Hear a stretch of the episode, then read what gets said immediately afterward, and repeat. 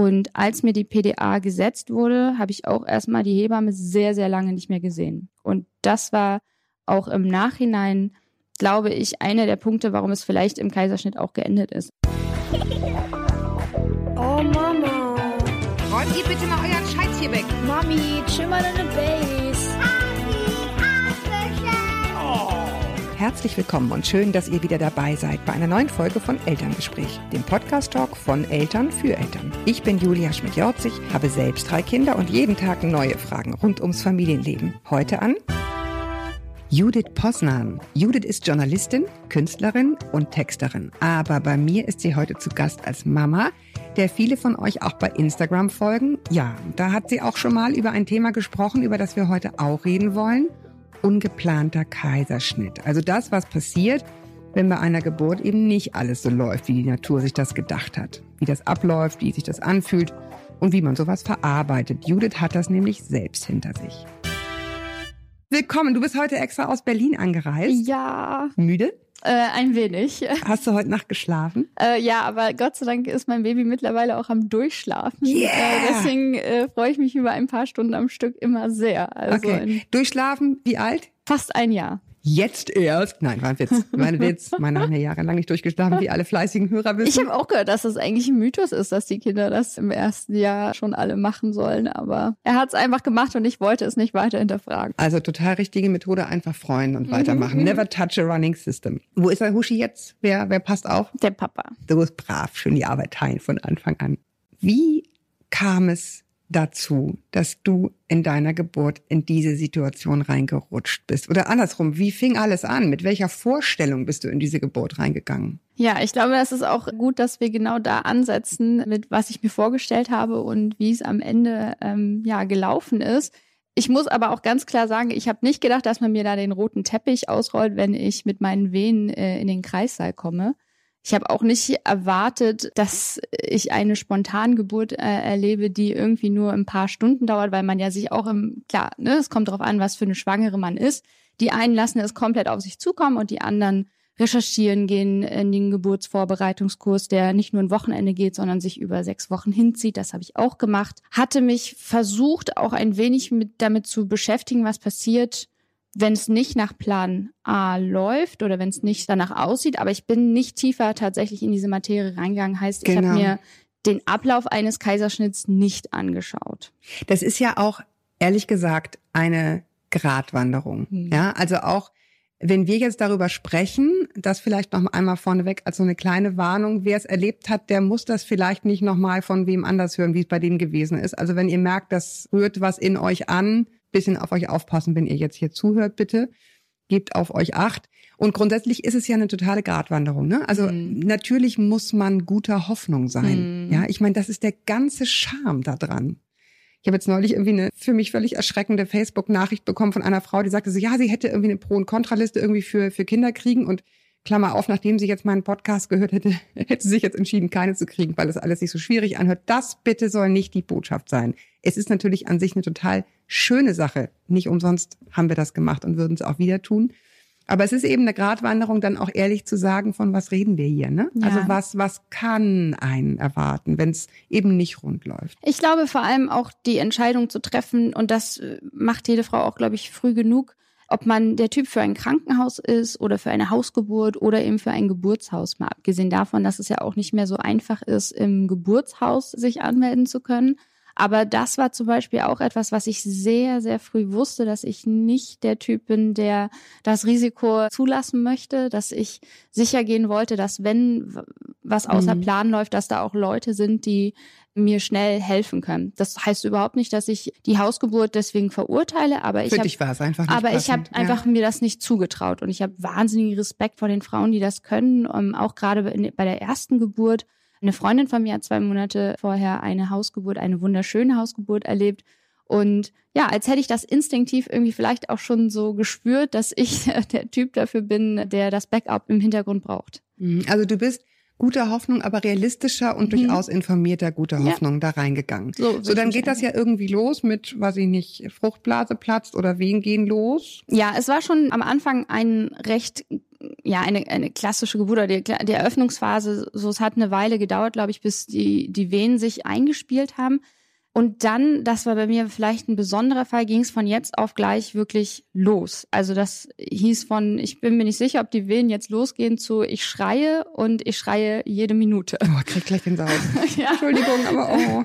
Ja, tut mir auch wirklich leid, vor allem die auch kurz davor stehen. Also ich möchte auch immer wieder sagen, ich erinnere diesen Moment, als ich gemerkt habe, dass es auch losgeht, als was wirklich sehr, sehr Schönes. Da habe ich mich auch gerade ähm, ja in der Verarbeitung auch nochmal oft daran zurückerinnert, ne? Das Gefühl, jetzt, Jetzt kommt, wirst du ja, kommen, jetzt lernen wir jetzt uns kommt kennen, mein Baby, ja. jetzt ist diese Zeit der Schwangerschaft Oh, ähm, ist jetzt muss ich vorbei. Ja, Also erst Gänsehaut.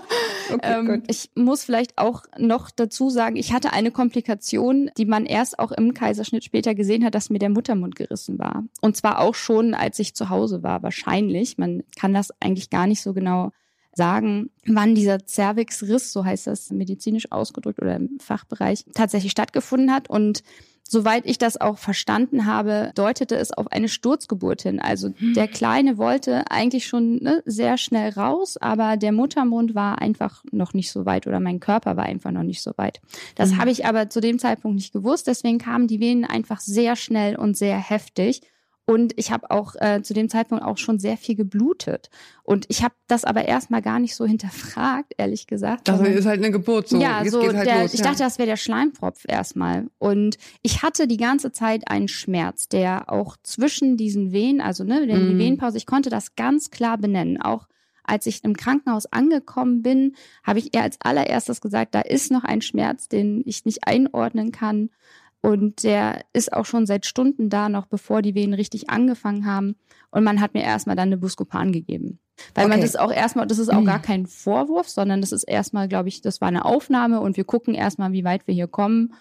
Und dann ging sozusagen die Zeit im Kreis da erst los. Mhm. Ja, wobei, da würde ich doch schon mal gerne einhaken, weil wenn wir das Thema jetzt bei uns spielen, sage ich mal, also haben, ne? Mhm. wenn wir sagen Geburtserlebnisse und so weiter, kommt bei ganz vielen eben dieses Gefühl, was ich eigentlich gesagt habe, hat eigentlich gar Mhm. keiner gehört. Hm. Ich habe gesagt, da war, da ist was. Ich habe gesagt, das ist, da ist ein extra Schmerz und es hat irgendwie so nach dem Motto jetzt, äh, ne, Klammer auf, ja, Erstgebärende hören wir nur jeden zweiten Satz. So, das ist das Gefühl, was bei den Frauen häufig ankommt.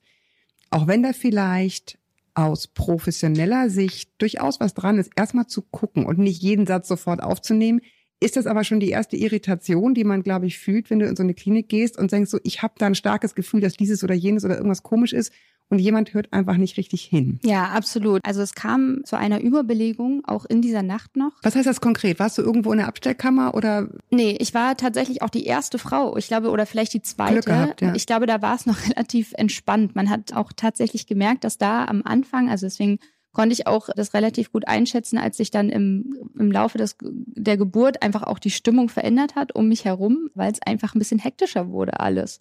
Und es gab dann auch einen Schichtwechsel. Also die Hebamme, die quasi bei der Aufnahme dabei war und mich eine halbe Stunde, Stunde betreut hatte, kam dann irgendwann und sagte, ich muss jetzt leider gehen und das ist jetzt hier die neue Hebamme, die dich weiter begleiten wird. Mhm. Und dann kamen aber immer mehr Frauen quasi in die Kreissäle, aber nicht mehr Hebammen leider. wie viele Hebammen waren da für wie viele Kreissäle zuständig? Also wenn ich richtig informiert bin, waren es zwei Hebammen für fünf Frauen. Es können sogar auch sechs gewesen sein. Ich weiß, dass vor allem Gott. auch zwei Kaiserschnitte in dieser Nacht gemacht wurden. Ich habe auch Kontakt mit der Hebamme dann jetzt aufgenommen. Vielleicht erzähle ich das Hinterher, später. genau, machen wir gleich die Genau. Verarbeitung von Janze. Mhm. Und die hat sich interessanterweise auch sofort an diese Nacht und an mich erinnert. Also die hat sich den Geburtsbericht angeschaut und die, also ich glaube, es war auch wirklich eine außerordentlich äh, äh, hektische Nacht, um das vielleicht Ja. auch nochmal zu erwähnen. Okay, also du kamst ja erstmal hin, du hast von Anfang an gesagt, da ist irgendwas anderes, was nicht so Mhm. dahin gehört. Du hast dann sehr schnell sehr starke Wehen gehabt. Mhm. Dann hat nach einer Stunde die Hebamme gewechselt. Das ist nun mal so. Da kann, Mhm. also kann sowieso Ja. keiner was für. Ich meine, alle Ja, ja. tun wirklich, was sie können. Es ist halt äh,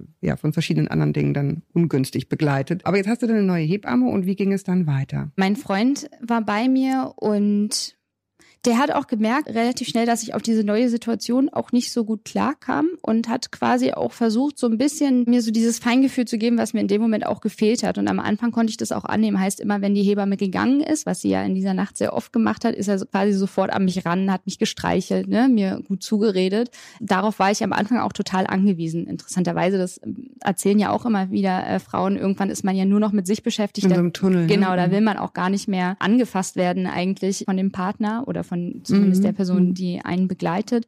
Und das, genau, war dann irgendwann auch so, vor allem, weil ähm, sich immer mehr Verunsicherung auch eingestellt hat bei mir, dass was nicht richtig läuft und das nicht genug Warum? Zeit Was war ist. das? Also gut, du hast Wehen, es tut weh, das sozusagen Mhm. zumindest ganz grob, was auf einen zukommt, ahnt man, dass das jetzt wahrscheinlich die Wehen sind. Ja. Was war das, wo du fühltest, das ist jetzt nicht, das ist wahrscheinlich nicht das Normale? Ich glaube, weil ich gefühlt einfach keine Pausen hatte. Also so diesen Moment, wo ich dachte, ah, okay, jetzt komme ich hier in diesen Rhythmus, sondern da war, wie gesagt, dieser, dieser Schmerz, den ich ziemlich genau lokalisieren konnte.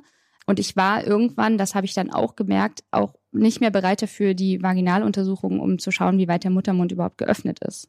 Ich habe halt wirklich um, um es so sozusagen darum gebettelt, dass sie aufhört nachzuschauen. Und als dann die erste Ansage aber kam, ich muss das jetzt machen, war das so, schon so der Moment, wo ich dann langsam gemerkt habe, okay, dass ich kann, Das kann entgleitet mir hier. genau, Mhm. ich kann nicht mehr selbstbestimmt durch diese Geburt gehen und irgendwann auch so ein Stück weit dagegen anzukämpfen. Das ist mir lange ähm, nicht bewusst gewesen, dass ich aber eigentlich versucht habe, die Geburt aufzuhalten. Genau das Gegenteil von dem, was man, kriege ich auch richtig Gänsehaut, wenn ich das sage, ne? Mhm. Ähm, genau das Gegenteil von dem, was man eigentlich machen soll, sich zu öffnen, ne? Mit, mit jeder Wehe kommt dein Kind näher und ich habe einfach versucht, ihn im Bauch zu behalten, so. Das, Mhm. das, ähm, Ja, weil du dich auch nicht wohlgefühlt hast vielleicht. Ne? Ich meine, gut, wer fühlt sich schon wohl Ja. unter solchen Schmerzen, Ja. aber weil du, weil du merkst, die Situation entgleitet dir einfach. Ja. Ne? Diese Vaginaluntersuchung, das ist auch was, was ich bei ganz vielen Frauen lese, ist ein Riesenthema. Teilweise kommen da dann Studenten dazu, ne? Und man denkt so, Mhm. wie bitte, was ist das hier irgendwie? Das ist meine erste Geburt. Ich liege hier mit ne, Beine breit und jetzt kommen irgendwelche Leute und gucken dazu, wie ich da irgendwie untersucht werde. Das ist bei denen nicht gewesen, aber es ist eben trotzdem unter erheblichen Schmerzen Mhm. einfach jemand fast, was deren Job ist, Ja. zwischen die Beine und guckt, ne, wie ist der Muttermund, kann man da schon was fühlen und so weiter. Und da hast du aber schon gesagt, so jetzt bitte wirklich nicht mehr, weil da eben dieser Muttermundriss war, weil das Genau. Und ich habe auch vor allem nicht verstanden, ich habe es, es ich glaube, wir haben auch sehr wenig miteinander kommuniziert und ich habe mich auch oft gefragt und das werde ich hoffentlich auch noch rausfinden, wenn ich mal mit ihr spreche, ob das an mir lag, dass ich auch, also vielleicht hat sie ja auch Dinge erklärt oder aber auch in Rücksprache mit meinem Freund hat das auch nicht viel stattgefunden, dass sie da mir gesagt hat, so jetzt sind wir hier in der Phase oder ne, jetzt äh, da und da läuft es jetzt hin, wir versuchen jetzt mal vielleicht mal was anderes so, sondern ich habe einfach das Gefühl gehabt, sie sie kam und ging, um nach den Rechten zu sehen, zu schauen, okay, ne, wo ist jetzt ungefähr hier der Stand der Dinge, um dann wieder zu gehen und und das war einfach, ich ich hatte, ich wusste einfach nicht mehr, was ich machen sollte. Also halte ich das jetzt aus oder ne, warten wir jetzt einfach nur, also das war einfach eine Mhm. Oder Unsicherheit. warum guckt die so? Genau, so Ne, warum, so, also das, man achtet ja da wirklich auf Körpersprache und aber äh, trotzdem muss ich auch sagen, genau, unter diesem Wehensturm, vielleicht würde die Hebamme jetzt auch total widersprechen und sagen, nee, ich habe eigentlich ne, äh, dir das und das erklärt.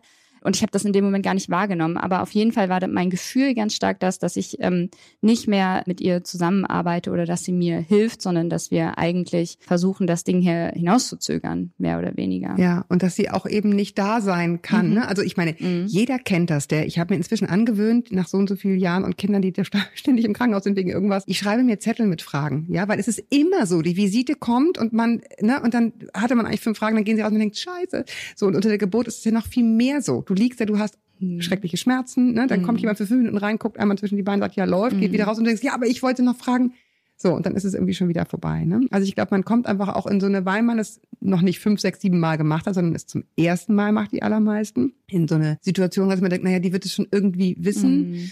Ich traue mich jetzt auch nicht jedes Mal doof zu fragen. So, das ist wahrscheinlich, bedingt sich das irgendwie so ein bisschen gegenseitig. Und trotzdem fand ich aber auch interessant, dass ich war eigentlich vor allem auch darauf angewiesen, dass sie mir sagt, dass sie wiederkommt. Also noch nicht mal, wann sie wiederkommt, sondern dass sie überhaupt wiederkommt. Sie, sie hat sich einfach umgedreht. So, das ist so das Bild, was, was ich am stärksten in Erinnerung habe.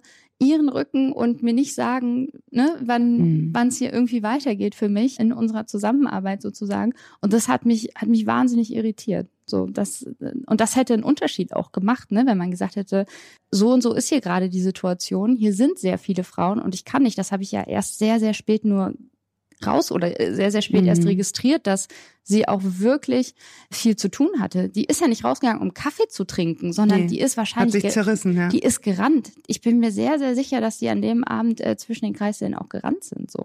Mhm.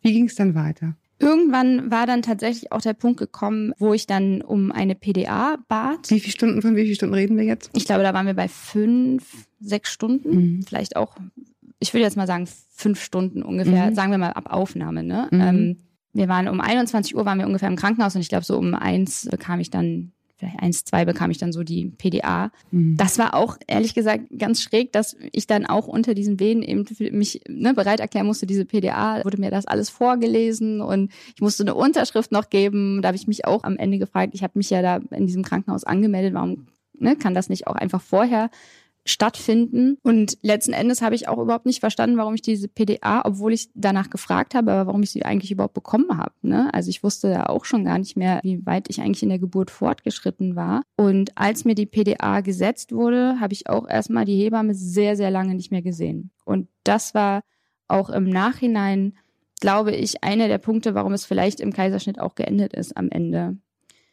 weil ich der Meinung bin, da gab es den Moment vielleicht, ne? Ich glaube, ähm, Mhm. also das habe ich auch nochmal recherchiert, dass man darauf achten soll, dass man dann trotzdem irgendwie so ein Druckgefühl oder dergleichen spürt. Und ich meine, dass das auch so war, aber ich einfach niemanden hatte, dem ich das sagen konnte. Und ich glaube einfach auch zu lange an der PDA war, weil das nächste Mal, als sie dann reinkam, war das nicht die Hebamme, sondern die Ärztin, die mir gesagt hat, dass gleich die Herztöne von meinem Kind nicht mehr gut sind. Oh Gott. Und dann kommt man natürlich in die nächste Geburtsphase, genau, was machen wir jetzt? Ja. Das war dann der wirklich erschreckende Moment. Also Licht an, okay, jetzt ändert hier sich die Situation dramatisch. Ich fand zum Beispiel auch, ich habe mal jemanden begleitet und ich wusste schlicht nicht, dass dieses CTG, was die Mhm. nehmen, von jemandem angeguckt Mhm. wird Ja, irgendwo. wusste ich ja, ich dachte irgendwie, jetzt, jetzt sind wir hier mit Blaulicht hergefahren und jetzt, jetzt guckt keiner auf dieses CT, auf diesen, auf diesen Ja. Schreiber, dass die da im Schwesternzimmer natürlich drauf gucken. Das wusste ich einfach nicht. Ne? Ich bin total da irgendwie in Panik gewesen und dachte, warum, warum, warum greift hier irgendwie keiner ein?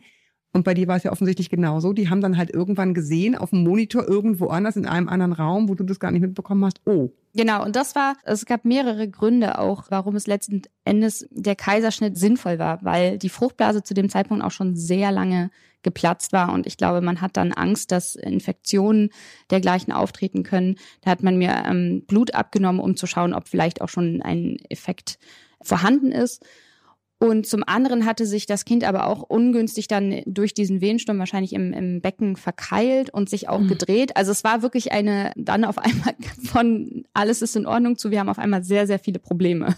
Und da habe ich auch gemerkt, also da bin ich dann auch panisch geworden. Da war dann, glaube ich, der Moment, wo ich auch wusste, okay, ich, äh, ich verabschiede mich jetzt hier ganz von der Idee, dass ich mein Kind heute nach, äh, natürlich gebären kann, mal ganz abgesehen davon, dass ich auch schon gar nicht mehr das Gefühl hatte, überhaupt in einer Geburt zu sein. Also, sondern du war, hast dich einfach krank. So, Ja, ich habe jetzt hier ein ja, Problem, es ich muss das gelöst werden. tatsächlich erst, als ich den, den Schrei meines Sohnes dann gehört Oh. habe, erst wieder verstanden, dass ich, dass wir jetzt hier gerade eine Geburt gemacht haben. So.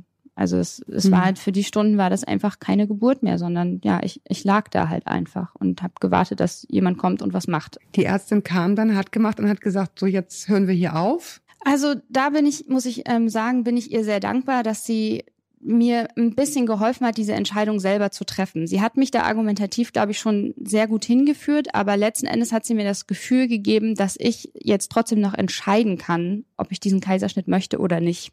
Das ist, glaube ich, auch für mich wichtig gewesen, dass ich noch so dieses, wahrscheinlich dieses Gefühl hatte, ne, jetzt habe ich hier ein bisschen Restkontrolle. Und in dem Moment, als ich, glaube ich, gesagt hatte, ja, dann klingt das ja nach einer guten Idee, war eigentlich auch schon, okay, dann machen wir das. Und dann, ne, also so, es war, sie Mhm. hat mich da, glaube ich, auch davon überzeugen können, noch bevor ich das irgendwie selber quasi wusste, was vielleicht ein ganz guter Weg ist, auch für, für Frauen, die später damit zu kämpfen haben, für die Entscheidung eines Kaiserschnitts. Wenn jemand anderes einfach die Entscheidung Mhm. fällt, das müssen wir jetzt machen. Also da hatten wir noch ein bisschen Spielraum, drüber zu reden, auf jeden Fall. Aber es gab eigentlich keine andere Möglichkeit mehr, als ihn jetzt noch so zu holen. So zu holen hieß dann ganz konkret was. Du hast im Kreißsaal gelegen und dann Genau, also es war, wie gesagt, die Stimmung war eine andere. Ich muss sagen, da war noch ein Moment, wo in, in dem ich auch sehr erleichtert war, dass Leute sich jetzt um mich kümmern. Also das, das klingt auch ein bisschen eigenartig, aber so, ich war auch erleichtert, dass das Licht an war und jetzt, ne, okay, jetzt ist hier Aufmerksamkeit da und jetzt kommen wir irgendwie einen, Schritt weiter. Und dann kam die Hebamme und dann hieß es erstmal, ich musste jetzt oder ich musste dich jetzt rasieren womit man natürlich Wahnsinn. auch also ich erstmal krieg wirklich bei jedem zweiten Wort, was du sagst, äh, kommen so ja, ja. Äh, ja, ja, das war Flashbacks. so und auf einmal stehen da ja auch sehr viele Leute im Raum so ne. Ich kann gar nicht mehr genau sagen, wie viele, aber es waren auf jeden Fall drei, vier. Ich habe versucht dann auch ganz viel Augenkontakt zu meinem Freund aufzunehmen. Wir wurden dann auch getrennt, also ne, man man wird dann erstmal äh, rasiert, man wird dann in den OP gefahren und da ist man dann, da ist auch noch nicht so, das sofort das gesamte OP-Team gewesen. Und ich habe dann auf jeden Fall auch mich mehrfach versichert, dass die jetzt meinen Freund nicht vergessen, ne? dass der gleich noch reinkommt. So, aber sie denken hier auch an meinen Freund, oder? Mein Freund kommt gleich. So, das, das war das Einzige, worauf ich ähm, nur noch irgendwie mich fokussieren konnte, dass ich sein Gesicht sehen konnte, das mich am meisten noch so ne, äh, Mhm. in ein positives Gefühl sozusagen gebracht hat. Deswegen immer, wenn Männer denken, ja, dass sie gar keine wichtige Rolle bei der Geburt spielen oder der Partner, das stimmt wirklich nicht. Also selbst die bloße Anwesenheit ist ein großer Gewinn. Also Ja, ich glaube auch, dass Männer sehr gut fühlen, im Gegensatz zu einer Hebamme, die dann natürlich dich an dem Tag, außer sie ist eine Beleghebamme, Ja. zum ersten Mal trifft, wann wirklich Schluss ist bei Ja, dir. ja. Also wenn die dich gut kennen und wissen so, jetzt sagt sie nicht nur, äh, sie kann nicht mehr so nach dem Motto, Mhm. sondern jetzt sehe ich, es ist absoluter Feierabend. Das ist, glaube ich, auch, also als Anwalt so ein bisschen Ja. zu versuchen. Also ich- meine, ich habe trotzdem, glaube ich, auch muss man auch verstehen, dass man ja auch nicht alle Tage in so einer Situation ist, ne? Und wie sehr ist man tatsächlich in der Lage, die Vorgänge, die da tatsächlich passieren, auch zu hinterfragen. Also im Geburtsvorbereitungskurs war es, glaube ich, auch mal, dass es hieß, es ist gar nicht so unnormal, dass die Herztöne eines Kindes auch mal schwächer oder stärker werden während einer Geburt. Einfach dem Fakt geschuldet, dass es auch anstrengend ist für die Babys. Man, man kann da auch mal diskutieren, die wir machen nicht sofort ne, Hm. äh, den Kaiserschnitt, sondern warten das auch erstmal ab. Ich habe mich überhaupt gar nicht in der Lage gesehen, da mit irgendwem zu diskutieren. Das ist vielleicht eine Typfrage, weiß ich nicht, aber ich war auf jeden Fall nicht stark genug und mein Freund war es auch nicht. Und man ist auch nicht informiert genug. Nee, ne? Also um ich meine, deswegen sitzen da ja. Leute, die Genau. das studiert haben. Genau, das muss man auf jeden Fall, wenn man sich auch für das Krankenhaus entscheidet. Und ich würde auch immer wieder in ein Krankenhaus gehen, sollte ich nochmal eine Geburt erleben, dann muss man da auch ganz klar dieses ähm, Vertrauen, was eigentlich sehr in Mitleidenschaft gezogen war, irgendwie dann doch noch rauszuholen, so und Ja. zu sagen, okay. Dein Freund ist dann gekommen, hoffentlich? Genau, dann war er auch gar nicht so weit weg von mir. Ähm, ich konnte ihn aber trotzdem auch nicht gut sehen. Also er war auch erstmal in einem Augenwinkel, wo, da ich ja sowieso angeschnallt wurde. Also das sind jetzt auch schon Abläufe, die ich jetzt beschrieben habe, die Rasur oder dass man getrennt wird oder eben, dass man auch festgeschnallt wird, was glaube ich Dass es kalt ist. ja, dass es sehr, sehr kalt ist. Vor allem, glaube ich, kalt ist es auch wegen der PDA, die gesetzt wurde. Also Der hab- Raum ist auch kalt, ne? der Raum ist kalt, die Lichtbeschaffenheit ist ja da auch nochmal eine ganz andere. Das ist ja sind Da ist nichts mehr nach Feng. Shui-Prinzipien Genau. ausgerichtet. Also es ist keine- einfach gekachelt genau. und kalt, ja. Ja, also das ist sehr, sehr beängstigend auf jeden Fall da zu liegen und an die Decke zu starren und einfach zu hoffen, dass die um vier Uhr morgens nicht ganz so müde sind, sondern dass sie irgendwie auch eine, eine gute Nacht hatten so. Aber das habe ich halt alles auch gar nicht mehr so richtig registriert. Man ist da nicht mehr so, oder ich war zumindest nicht mehr so richtig bei mir, glaube ich so. Ich habe das, ich habe noch viele Bilder auf jeden Fall vor Augen, die Unsicherheit, die Angst und diese ganzen Abläufe. Wenn man das nicht weiß, das hatte ich ja damals in meinem Post auch geschrieben, kann das auch sehr, sehr beängstigend einfach sein alles. So, das Genau. ist, das ist stinknormal, so ne. Ja, das Also- ist vielleicht so ein bisschen, möchte ich an dieser Stelle nochmal sagen, weswegen wir das hier machen. Ja, diese Dinge passieren. Du hast heute einen kleinen Sohn, der durchschläft und bist happy. Mhm, ja, mhm. Das ist das Ende der Geschichte. Ja, ähm, ja. Ich glaube, es kann manchen Frauen einfach helfen zu wissen, was kann da auf mich zukommen und wie läuft das eigentlich genau ab. Es geht nicht darum, dass wir hier einfach nur Angst verbreiten. Bitte. Absolut. So soll das nicht ankommen. Es ist vor allem, wenn ich hier noch mal einmal zwischenhaken darf, auch wieder die andere Perspektive zu sehen, wenn ein ungeplanter Kaiserschnitt oder gar ein Notkaiserschnitt, das ist noch mal ein Unterschied, äh, stattfindet, ist oft auch nicht die Zeit, die Frau wahrscheinlich da jetzt ne sachte ranzuführen und sagen, so, ich werde jetzt als nächstes das und das machen. Mhm. Ne? Man kann an manchen Stellen Da sprechen wir gleich nochmal über den Geburtsvorbereitungskurs. Das Ja. finde ich nämlich ein Thema. Wie wird es eigentlich da angesprochen Ja. und wie wird es auch belabelt? Mhm. Finde ich auch nicht uninteressant. Also in meinem Fall kann ich auf jeden Fall sagen, dass mir nicht viel gesagt wurde, was jetzt da passiert. Ich kann aber nicht beurteilen, ob auch einfach keine Zeit dafür war. Und ich war ja auch froh, offensichtlich sind die Menschen da auch konzentriert, die operieren und das sollen sie auch. Ne? Mhm. Also vielleicht könnte man mal darüber nachdenken, ob es nett wäre, einer, einer Frau, die in einer Kaiserschnittsituation ist, jemanden an die Seite zu stellen, der das eben macht, so, ne? der, der irgendwie Mhm. sagt, was als nächstes kommt oder dergleichen. Das äh, ja. Durchaus. Ich kann einen kleinen bescheidenen Tipp loswerden. Mhm. Ich habe das ja dreimal Ja. hinter mir.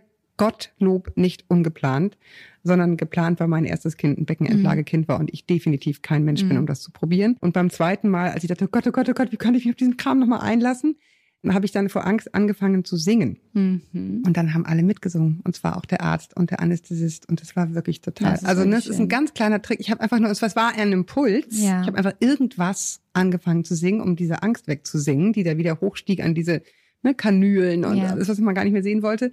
Und das hat total geholfen. Also das kann was sein, was so ein bisschen hilft, wenn man nicht in der Situation, in der du bist vielleicht. Ne? Dann hast du wirklich auch noch tausend andere Themen, die du irgendwie beackerst gedanklich. Aber ich fand das in einer wirklich sehr, im Grunde sehr unschönen, sehr profan, sehr kühlen, sehr technischen Situation einen sehr schönen Moment trotzdem. Also kann man dem auch abgewinnen. Total. Also zum Beispiel hat mir auch eine Mutter geschrieben, dass in ihrem Geburtsvorbereitungskurs, wo es tatsächlich auch Thema war, empfohlen wurde, dass die Männer ein Video von den ersten Minuten des Kindes machen, weil beim Kaiserschnitt wird man ja auch noch mal, glaube ich, eine halbe Stunde zugenäht. Und das sind natürlich die Momente, die man dann auch verpasst. Und ich würde alles geben, um den Moment zu sehen, wo er rausgekommen ist, ne? So diese ersten Lebensminuten, so. Die sind mir für immer im Verborgenen so. Und das ist, glaube ich, auch vielleicht ein Tipp, den man geben kann. Mein Freund wäre niemals auf die Idee gekommen, in der Sekunde ein Handy zu zücken. Und, ne? Aber so Mhm. im Nachhinein wäre ich ihm vielleicht sogar auch dankbar gewesen, wenn er Mhm. das gezeigt hat. Vielleicht nicht unbedingt mich, aber Es zumindest. ist ja so, ich weiß nicht, wie es bei dir war. Warst du im Aufwachraum danach Nee, auch? also das war auch bei uns eine auch nochmal eine gesonderte Situation, über die ich später auch nochmal mit der Hebamme und der Ärztin sprechen möchte, warum das bei uns so gelaufen ist, dass, also ich hatte auch nachgelesen, dass äh, oft dieses Bonding dann von den Vätern übernommen wird, dass, ähm, ne, so man Mhm. Haut auf Haut, dieses, weiß gar nicht, Kangaroing oder wie das äh, äh, heißt. Kängurooing Ja. so, ja. Und das war bei Auf dem uns Arm halten kann man auch sagen. Nackig ja, auf dem ja, Arm halten. nackig auf dem Arm halten. Und das war es leider auch nicht bei uns. Also er war ja wirklich die ganze Ja. Zeit, der kleine Mann, in diesem Handtuch eingewickelt, ganz sicher und fest im Arm, ne, bei meinem Freund. Da ähm, das Ja. ist auch nach wie vor ein schönes Das Bild, ist echt das ich ein habe. total guter Tipp, weil das ist bei mir auch beim ersten Kind.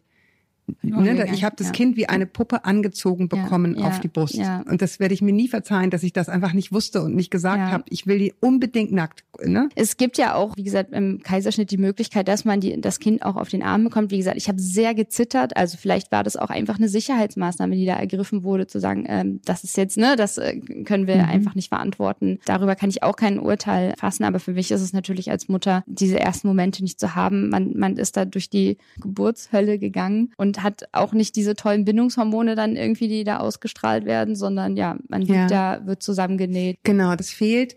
Äh, Ich fand jetzt dann sozusagen, als wir es zum zweiten und dritten Mal bei uns besser sozusagen vorbereitet und angesprochen hatten, als aber auch eine einmalige Chance immerhin für den Vater, der ja sonst Ja. sehr außen vor ist, in diesen ganzen ersten Wochen die Minuten zu haben. Ja, das, Das stimmt. fand ich dann eine Art, das umzudeuten, wo ich dachte, okay, ich hab's jetzt nicht, aber ne, dafür. Aber ich glaube, dafür war auch mein Freund irgendwann auch einfach, also wir waren mit dieser Situation wahnsinnig überfordert. ja. Also es, ich glaube, wir konnten erst sehr, sehr spät und wahrscheinlich auch erst, als wir zu Hause waren, irgendwie so diese, ne, diese Geburt so irgendwie hinter uns lassen und so die Stunden, die sich da abgespielt haben. Es hat auch die Tage danach im Krankenhaus waren wir noch nicht so richtig Herr der Lage. Also Nee. es, äh, äh, Wie ist es denn gewesen? Du bist dann irgendwann aufgewacht und aufs Zimmer gekommen? Nee, wir haben, wir sind dann im Kreissaal. Also ich bin ja nicht in Vollnarkose gewesen, heißt ich ähm, habe gewartet, genau, bis ich zugenäht wurde. Dann ist mein Freund irgendwann mit dem Kind zurück in den Kreissaal und da haben wir dann, glaube ich, auch eine Stunde gewartet, bis wir dann nach oben gekommen sind, sozusagen.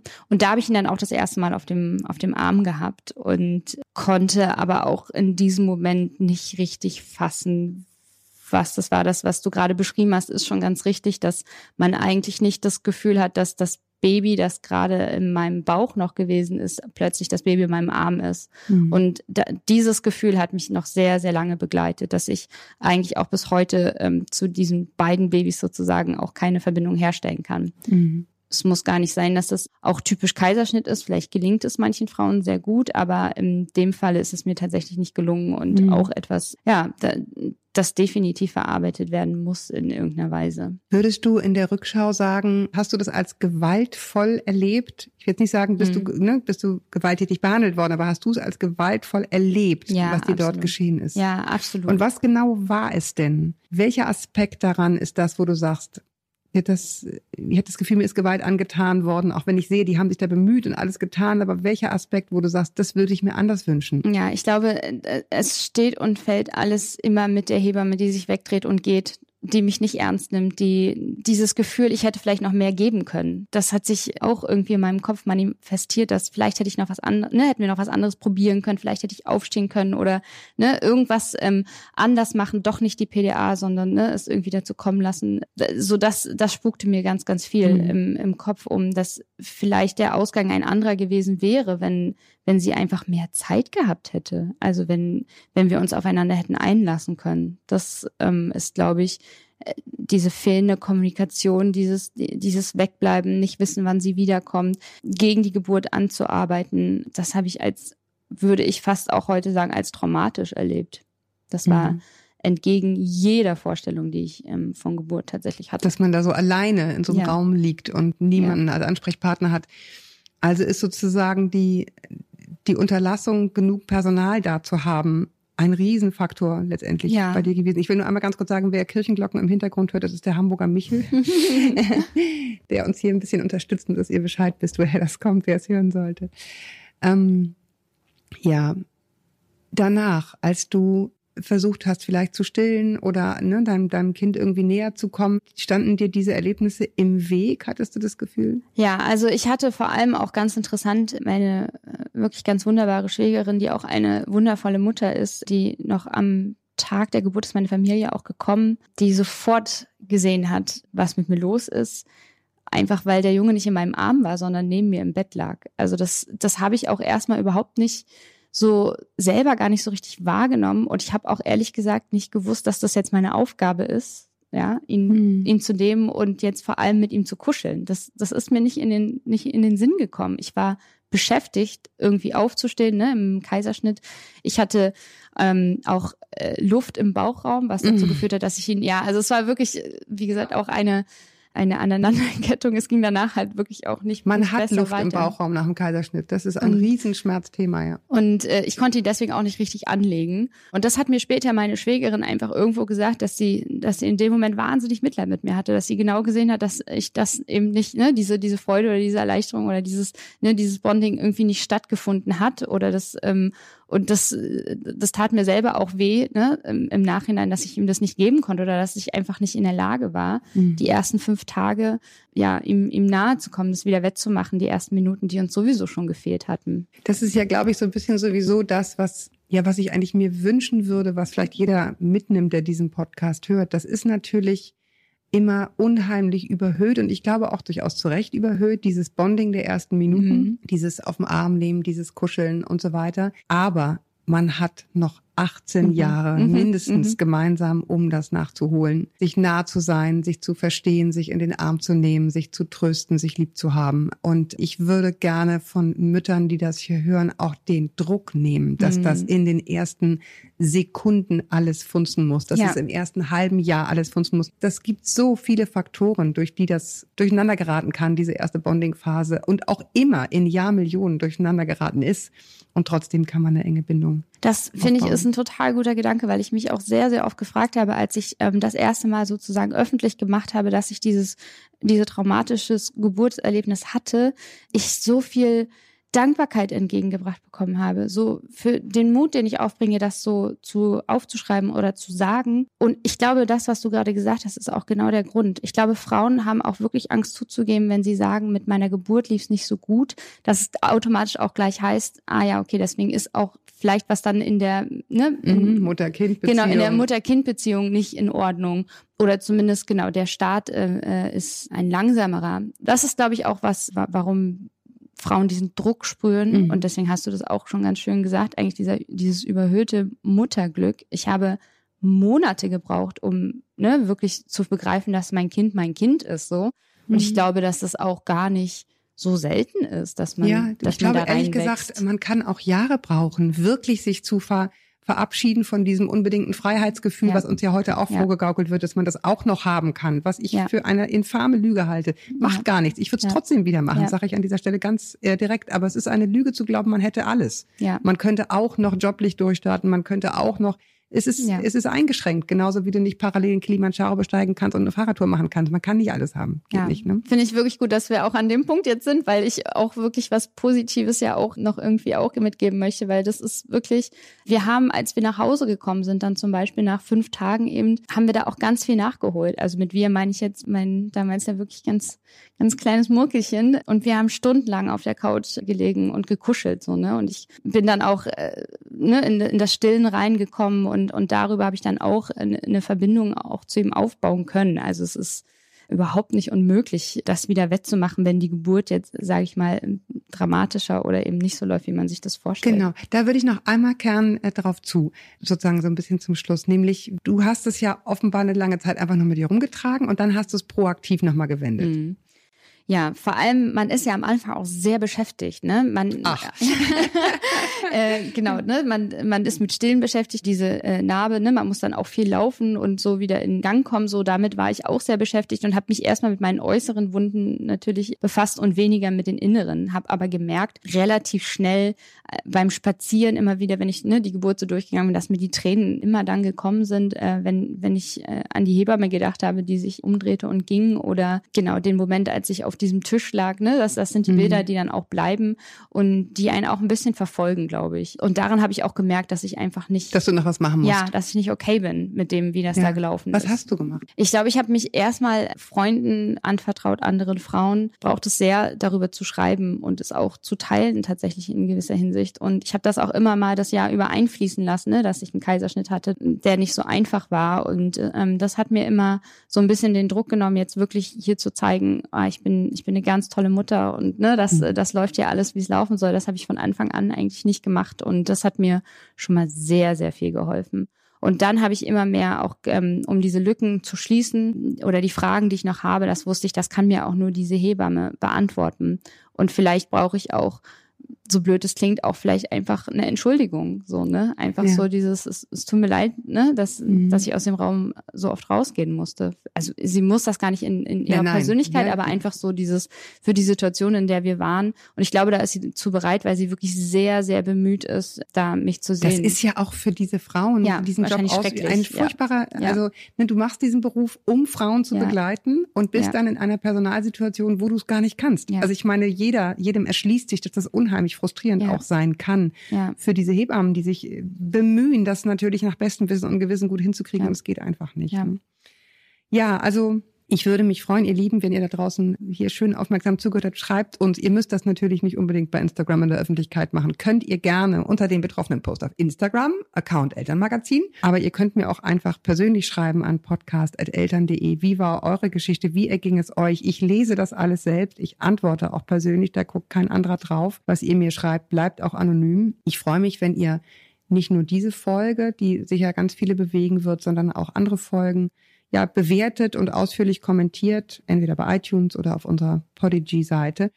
Feedback ist mir total wichtig und mir ist auch wichtig, dass wir in Kontakt bleiben, also ihr da draußen und ich, äh, damit ich weiß, was euch bewegt und interessiert. Ich danke dir ganz doll, Mhm. Judith, dass du hier gewesen bist und deine sehr private Geschichte so erzählt hast, dass hoffentlich andere davon was mitnehmen. Und ja, schließe nochmal damit, dass ich mir wünsche, dass ihr vor allen Dingen mitnimmt, dass am Ende ein schöner Moment ist, das Kind im Arm zu halten. Und dieses Ende muss nicht immer direkt nach dem Kaiserschnitt sein. Das, es kann auch sein, wenn das eigene Kind schon 14 ist und man sich immer noch freut, dass es da ist.